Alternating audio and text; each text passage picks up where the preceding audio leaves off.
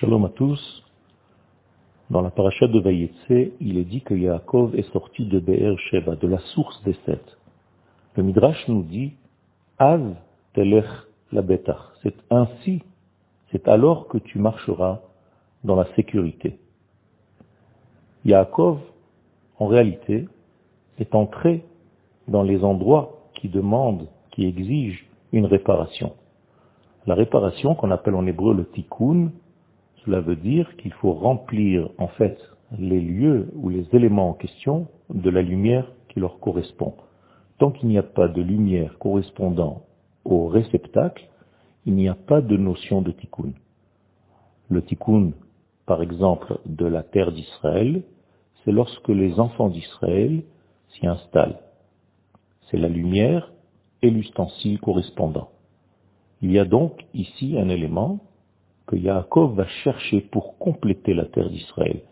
Yaakov sort de la terre d'Israël pour faire des tris.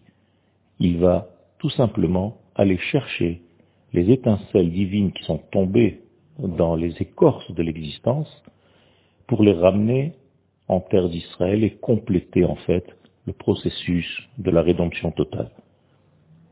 C'est pourquoi, avant de sortir dans le monde de l'instabilité et du noir, dans le monde du doute qui correspond à l'exil, Yaakov doit sortir d'un lieu très stable.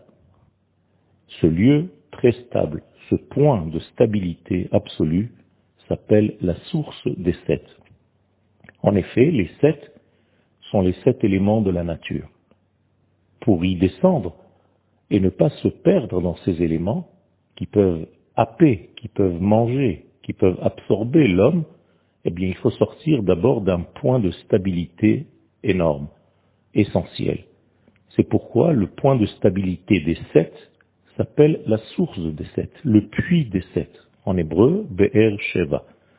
Seulement celui qui sort de Be'er Sheva peut descendre dans Sheva, dans les sept de ce monde. Be'er Sheva est appelé aussi Shabbat. Le Zohar nous explique que le Shabbat, c'est l'unification de tout dans l'unité absolue. C'est à partir de l'unité que nous pouvons descendre dans la pluralité de ce monde. Sinon, on se perd dans les détails de ce monde sans comprendre en réalité ni la source, ni le but. On marche, on se lève le matin, on va dormir le soir, mais le monde et la vie n'ont aucun sens. Il faut donc sortir de cette stabilité première pour descendre dans le monde de l'instabilité et remonter en réalité avec la plénitude. Autrement dit, cette sortie de l'entité absolue qui s'appelle Be'er Sheva, c'est tout simplement pour apporter au monde d'en bas, au monde où il y a des manques, où il y a des vides, ce que nous avons goûté dans les éléments supérieurs de la vie, c'est-à-dire dans la stabilité absolue du départ. Pour lever le pied, il faut avoir une stabilité. On ne peut pas lever un pied si l'autre pied, si l'autre jambe n'est pas dans la stabilité. Il faut toujours sortir à partir d'un degré stable pour voyager de temps en temps dans l'instabilité. C'est avec les éléments acquis dans la stabilité que nous pouvons résister à l'instabilité de notre vie. C'est pourquoi il faut sortir du Shabbat en ayant gagné pendant le Shabbat tous les éléments nécessaires pour pouvoir marcher les jours de la semaine.